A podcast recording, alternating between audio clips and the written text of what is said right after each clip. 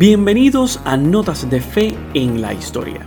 ¿Sabía usted que en los casi 2020 años que tiene la Iglesia Católica se conocen un total de 266 papas, figuras importantes que representan diferentes épocas y que han servido como inspiración para miles de católicos de todo el mundo?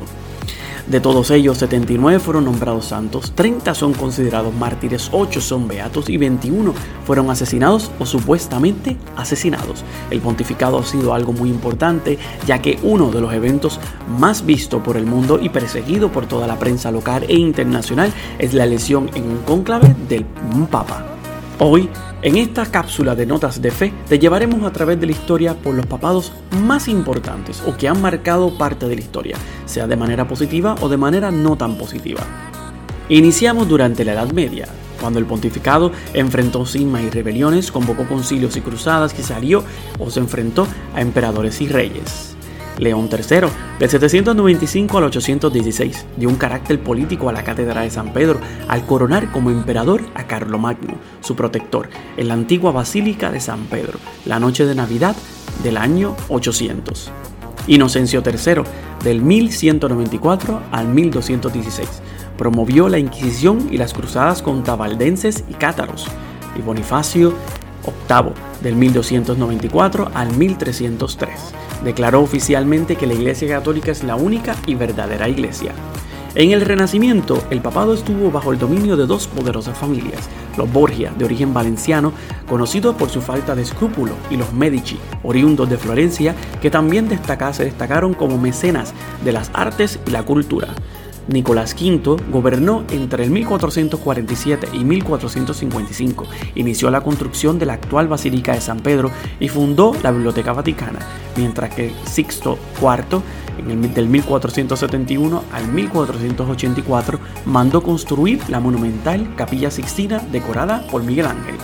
Calixto III, del 1455 al 1458, fue el primer Papa Borgia y años después fue elegido su sobrino Rodrigo Borgia, que adoptó el nombre de Alejandro VI, del 1492 al 1503. León X, hijo de Lorenzo el Magnífico, fue el primer Papa Medici de toda la historia de la Iglesia entre los años 1513 y 1521. Como cualquier miembro de su familia, recibió una gran formación erudita y artística, llevando a cabo un gran papel de mecenas en torno a grandes como Rafael o Bramante. Era un amante de las artes del momento, tales como la pintura, la música o la literatura.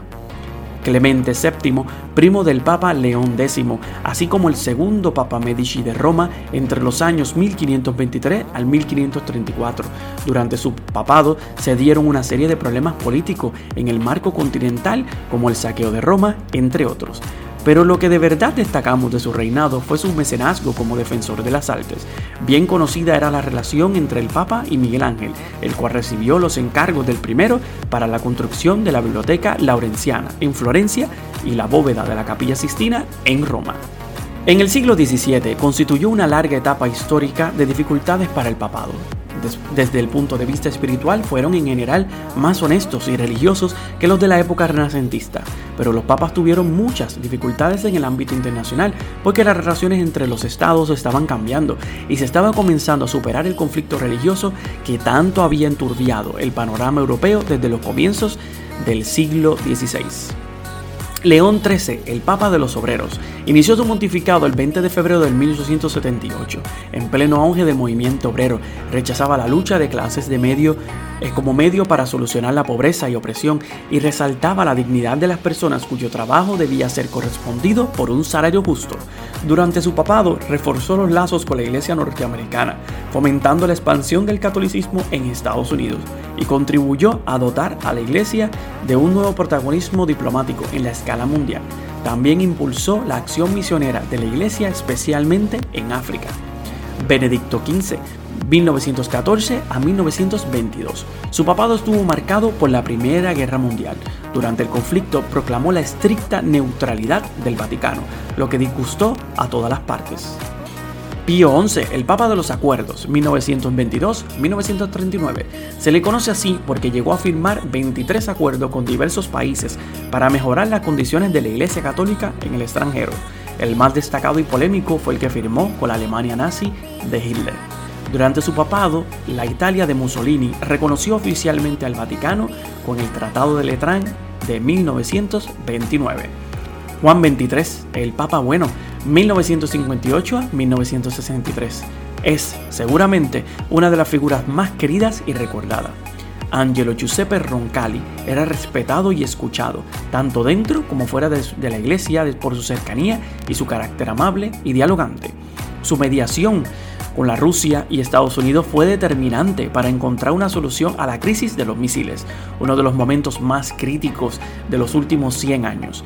En lo eclesiástico, su mayor aportación fue la convocatoria del Concilio Vaticano II, una revolución en las estrictas normas de la Iglesia destinada a acercarla a los fieles y al nuevo mundo.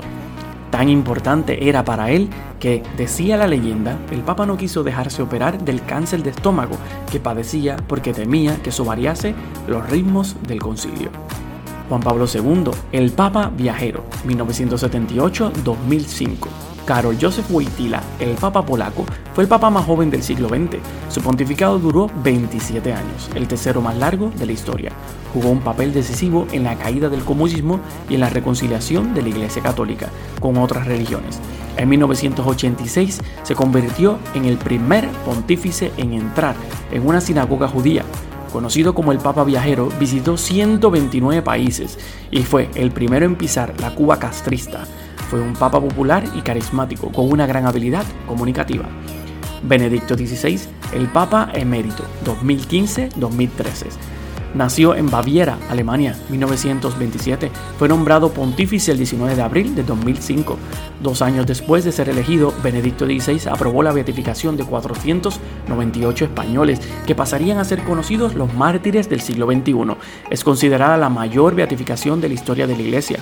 Además, beatificó a su antecesor en una multitudinaria ceremonia en la Plaza de San Pedro en el 2011. Para sorpresa de todos, Benedicto XVI se abrió una cuenta de, en la red social Twitter, cuyo primer tweet fue, ¿qué nos pide el Señor para contribuir a la unidad de los cristianos? Orar constantemente, practicar la justicia, amar la bondad y seguirlo. Finalmente, en 2013, presentó su renuncia al pontificado de la Iglesia Católica, convirtiéndose en el primer papa en renunciar en más de 500 años. Francisco Jorge Mario Belgoglio se convirtió en papa en marzo de 2013, siendo el primer papa americano e hispanoamericano y el primer papa jesuita. En diciembre del mismo año, la revista Forbes lo nombró personaje del año. Es reconocida su labor como mediador en el conflicto entre Estados Unidos y Cuba. Desde el día de su elección ha sido una figura incómoda para muchos estamentos, tanto eclesiásticos como políticos, dadas sus posturas atrevidas en temas tan polémicos como el aborto, el respeto por la naturaleza, el medio ambiente, el capitalismo, la inmigración, entre otros. Sin duda, el Papa Francisco ha marcado fechas importantes dentro de la historia del catolicismo y seguro las lo seguirá haciendo. Si deseas escuchar más sobre la historia de los papas y de nuestra Iglesia Católica, sigue escuchando Notas de Fe en la Historia, pero no olvides escuchar Notas de Fe y Vida todos los jueves por tu plataforma favorita.